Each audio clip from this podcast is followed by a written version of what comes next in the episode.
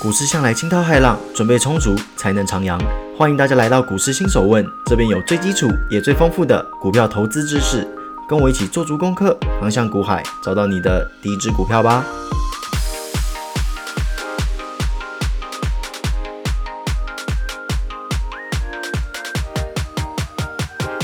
欢迎各位回到今天的股市新手问。各位有没有发现，我今天特别的兴奋？为什么？因为我们今天要讲的主题啊，非常非常的赞，我真的是迫不及待跟大家分享啦。其实这个主题我本来打算在两三天前就要录了，只是因为最近真的是太忙太忙了，所以有点延宕。不过没有关系，我们今天就来跟大家好好的来分享一下今天这个很赞的主题是什么。那废话不多说，让我们进入正题吧。第二十四问，ETF 是什么？来，各位。ETF 啊，绝对是一个非常非常重要的标的。为什么？因为啊，如果你今天是一个上班族，很忙，你没有时间研究产业、研究个股、研究那些线图啊什么的，这个时候啊，ETF 可能会是一个非常适合你赚双薪的标的。你可能会想说，哪有这么爽？什么都不知道，都不会，就能从股市赚钱哦？天下有这么白吃的午餐吗？诶，这么说好了啦，不能说绝对没有风险哦，但是它的风险跟其他标的相比是相对的低非常多的，而且啊，报酬也是相对的不错。那这一问啊，可以说是很多不想花费心力在股市身上的人的福音啦。我可以说一句话啦，如果你觉得说啊，前十集的股市新手问很烦很复杂，真的相信我。听完这一集啊，你就可以进入股市了。然后啊，专心买 ETF，因为听完这集啊，你对 ETF 一定会有非常全面且全盘的了解，因为我会讲的非常的仔细。那如果你说啊，那我不想只买 ETF 啊，我想要更多，那没有关系，我们后面还会提到更多的有趣的东西，比方说技术面啊、筹码面啊这些东西啊，没有一个是好相处的。既然他们不好相处，代表说他们潜在的获利啊是很甜美的。当然，我在未来啊会用简单的方式跟大家来分享说这些不好相处的东西要怎么跟他们好好相处。好了，让我们进入今天的正题吧。在前面呢，其实已经跟大家提过 ETF 这个概念了啦，大家还记不记得？其实那时候我是怎么说的？ETF 这个东西啊，概念跟基金有点像哦。它就是啊，你买了这档 ETF，其实里面包含了很多家公司。我打个比方吧，先说哦，这只是个比方，我没有做买卖建议哦。像是台湾五十这一档 ETF，它就是选了台湾五十家大型上市公司进行投资，等于说你买了一张台湾五十啊，相当于买了五十家公司的股份。那你说这是不是跟基金很像？只是啊，基金是有专业经理人帮你选股，但是啊，ETF 是直接有自己的标准，按照那个标准来买股票。那接下来我们来介绍的更彻底一点，好不好？有些人可能会觉得说，诶，好像最近才比较听过 ETF，诶，所以说 ETF 是一个很新的东西喽。各位，其实 ETF 啊，已经在台湾行之有年了啦，十几年至少。不过在台湾啊，ETF 算是相对没有那么普遍哦。比方说在美国，很多东西都有 ETF，比方说人工智慧 ETF 啊、五 G ETF 啊，甚至连大麻都有 ETF 哦。你可能会说，诶，奇怪，怎么什么都有啊？ETF 这么简单就能生出来吗？各位，我们来回归开头说的 ETF 的初衷。简单来说，只要你有一个标准，然后用那个标准拉选一批股票，你可以把那个批股票取个名字，那它就是一个 ETF 了。我现在来打个比方嘛。比方说，我现在的持股啊，大约是在二零二零年十一月建仓的，那我就可以取名为二零一一就赚饱饱 ETF，这样就是一档 ETF 啦。所以说，其实你也可以设计属于你的 ETF 啦，只是你不能上市啦，懂我意思吗？这就是你自己看爽的 ETF 啦。那相较于美国，台湾能选择的 ETF 相对的是非常局限。我主要是把它分成五大种来做一一的叙述。那哪五种呢？我现在讲大纲好了。第一种叫做指数型，第二种叫做杠杆型，第三种叫做原物料型，第四种叫做主题型，第五种叫做债券型。好，那我们先来说指数型好了，这也是我们最常听到的，也是最常会买到的东西。比方说，我前面举一个例子，就是台湾五十嘛，对不对？那台湾五十就是所谓的指数型 ETF，为什么呢？大家还记不记得我之前介绍的加权指数？台湾的加权指数啊，就是以台湾上市公司的市值做加权得出来的哦。而台湾五十选的股票啊，也是占台湾加权指数权重较大的五十间公司。所以说啊，你买台湾五十的走势跟大盘会有绝对的联动性。很简单的道理嘛，今天大盘的涨跌主要就是根据那几档权重比较大的股票啊。那台湾五十里面也包含了这几档，所以说今天这几档股票涨啊，大盘跟台湾五十都会涨。那当然，这几档跌啊，那大盘跟台湾五十都会跌。那这种跟着大盘涨跌的，就是我们所谓的指数型 ETF。那在台湾啊，除了可以买台湾的指数型 ETF 之外啊，如果你对美国市场有兴趣，但是你又没有办法直接投资美国市场，那台湾啊也有美国市场的 ETF 哦，你可以在台湾的市场上面买到。那一样的，它可能追踪的是纳斯达克指数或是道琼指数，端看哪内档 ETF 的选股标准。那如果一旦有公司不成才，也是会被踢出 ETF 的选股范围哦，会换成另外一档。所以说，这个里面的五十档并不是固定的，也是会有太旧换新。比方说啊，到时候我选了这个台湾五十，那这五十档如果有人开始耍废怎么办？放心，他耍废就被踢掉，所以你不用担心说，哇，那一旦他们五十个人集体耍废，我是不是就完了？不会，他就是跟着大盘走。当今天哪一档崛起了，他就有机会被纳入台湾五十里面。OK，那我们接下来说说杠杆型 ETF。在这之前的新用户那一集啊，应该有提过这个，我们再复习一遍哦。其实杠杆型 ETF 啊，跟它选的选股没有什么太大的关系，它主要是跟杠杆这两个字有关。比方说，某档 ETF 后面加上一个正二或正三。那就代表说啊，它今天追踪的标的涨一趴，那这档 ETF 啊会上涨两趴或三趴，看它正极嘛，正二就是两趴，正三就是三趴。那另外呢，有看好就有看衰嘛。比方说反一，就是指说，如果今天指数涨了一趴，那这档 ETF 就会跌一趴。那这边可能有人就好奇了，如果我看好经济一直上升，那为什么不买正二或正三？我干嘛去买正一？来，各位，基本上啊，杠杆型指数 ETF 它都有所谓的当日转仓成本。那这是什么意思嘞？其实转仓啊是一个期货上面的用语啦。我的频道不打算提到太多的期货啦，所以我这边就说的简单一点。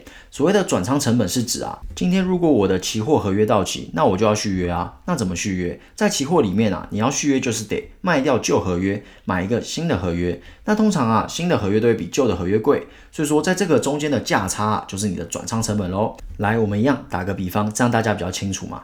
今天我的旧合约如果是十元的话，那因为我只有一天的约啊，所以我必须换约嘛。那如果明天的合约是十二元，那如果我今天想要续约，那我就必须卖掉今天的约十元，再贴两元换新约嘛，因为新约是十二元啊。那你贴的这两块钱啊，就是所谓的转仓成本。所以说啊，杠杆型指数 ETF 啊，都是当日合约哦。换句话说啊，每天都有一定的转仓成本，就是我刚刚举的那个例子嘛。那这些成本啊，每天都会侵蚀 ETF 的涨幅。这也就是为什么，诶，杠杆型 ETF 为什么很多人都说你不能长期持有哦？因为它每天都会有固定成本。讲到这边，大家一定又困惑了。诶，奇怪，刚刚股票说的好好的，你怎么跑去说期货啊？又说什么转仓成本有的没有的？难不成杠杆型 ETF 我不能在股票市场上面买到吗？来，各位，你本身一样可以在股票市场上面买到这些杠杆型 ETF，只是啊，它的状况跟一般的指数型 ETF 不太一样哦。为什么今天杠杆型 ETF 可以开杠杆给你？就是因为它 follow 的是台股指数期货，所以它才有办法在今天大盘涨一趴，然后它涨两趴。这样子给你，它是靠期货才有办法达到杠杆的效果。那这跟一般指数型 ETF 是直接去买标的公司的股票不太相同哦。第三种原料型 ETF，比方说黄金啊、石油啊这些东西啊，也有 ETF 哦。那他们追踪的一样是期货，跟指数型 ETF 一样，追踪的都是期货。那比方说黄金期货啊、石油期货啊这些等等的。不过啊，他们的合约期间可能就不是像指数型 ETF 一样，是当日就是一天一约这样，他们可能是三个月或是一年一约，那就端看你买的 ETF 喽。那一样，既然是追踪期货指数，那自然也会有所谓的转仓成本，变成说这类型的 ETF 啊，不会成为长期投资的首选。那在这边再补充一下哦，原料型 ETF 也是有出杠杆的哦，比方说原石油正二，老样子，只是拿来举例，不是推荐买卖哦。那那个正二就是前面讲到的，就是开两倍杠杆。好，那接下来我们介绍第四种主题型 ETF，这种啊，其实就是我一开始说的 AI 概念股啊、五 G 概念股啊这之类的 ETF。那这种东西啊，在台湾的选择是相对蛮少的，说真的。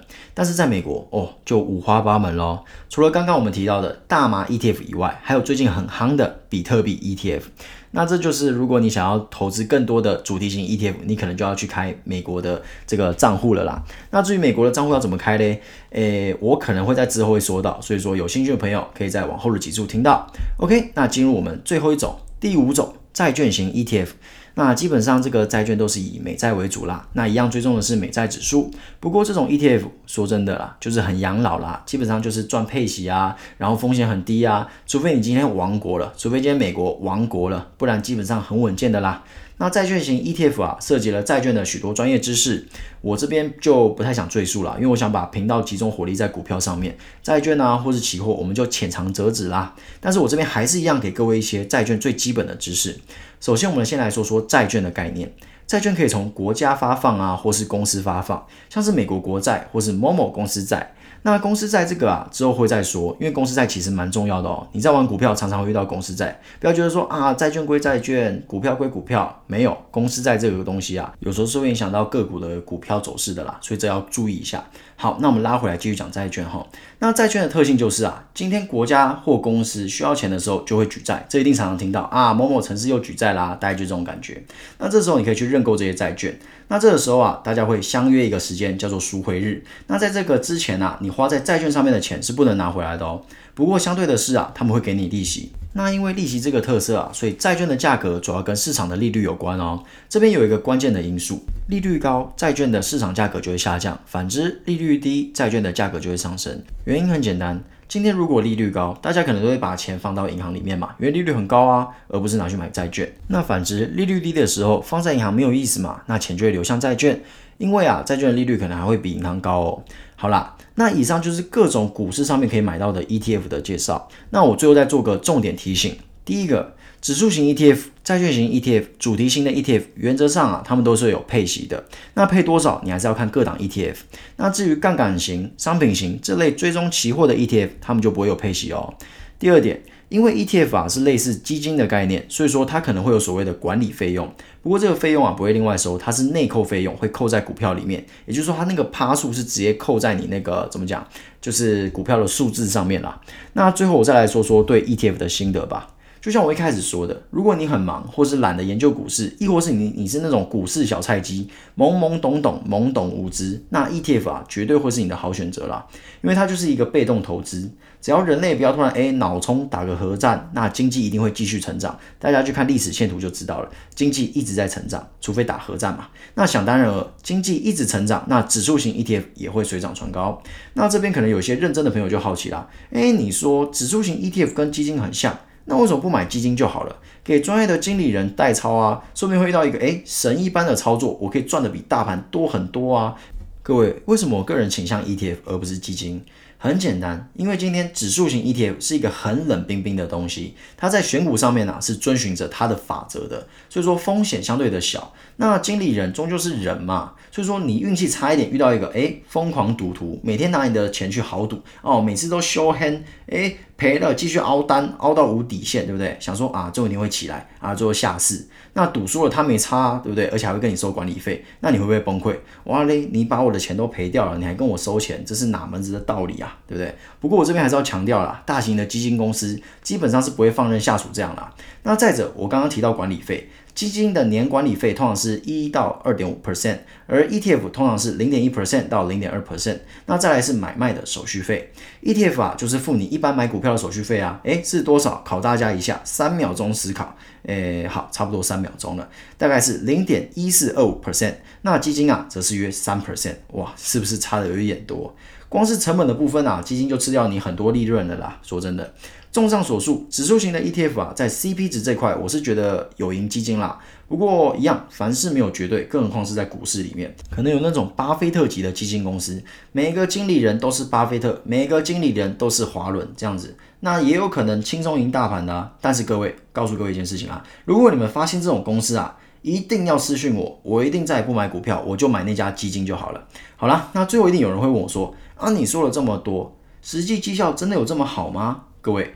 股市一向是要看未来的，过去只是一个参考。你拿过去当参考，请问一下，宏达电还会再上千元吗？这就是一个例子吗？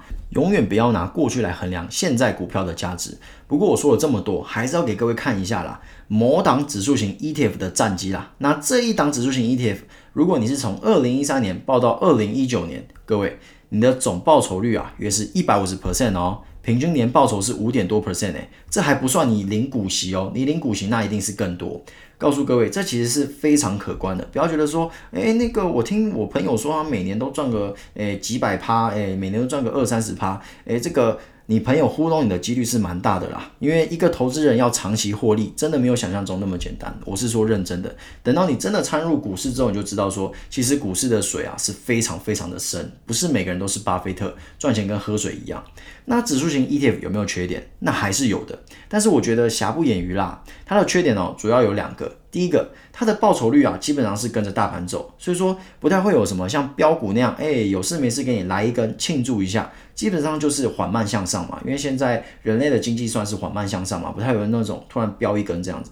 那第二，正是因为跟着大盘，所以你今天如果有那种总体经济的危机，比方说前阵子的新冠肺炎，那你就绝对跑不掉的啦。有些个股可能会在逆境中如鱼得水，比方说之前的防疫股啊、疫苗股啊那些有的没有的。但是指数型 ETF，各位不用担心，一定跟着大盘完蛋，不用有侥幸心理。总之啊，我虽然很支持 ETF 啦，但是绝对不是怂恿大家去买哦。我把道理分析给你，利弊都跟你讲，要不要买就是看你自己的。毕竟每分钱啊都是各位的辛苦钱，谋定而后动啦。那我自己。诶，有没有买嘞？我是呃没有买 ETF 啦，我自己是主动选股啦，因为我自己的绩效也还算不错，所以说买 ETF 可能成效就没有那么好。那这之中需要的东西嘞，我会在之后的节目慢慢跟各位分享，和各位一起成长。好了，那希望今天大家有学到很多东西啦，ETF 真的是一个很赞的东西，希望大家可以仔细从头到尾听完这期节目。好啦，那今天的股市新手问就到这边为止喽，那我们就下一集见，拜拜。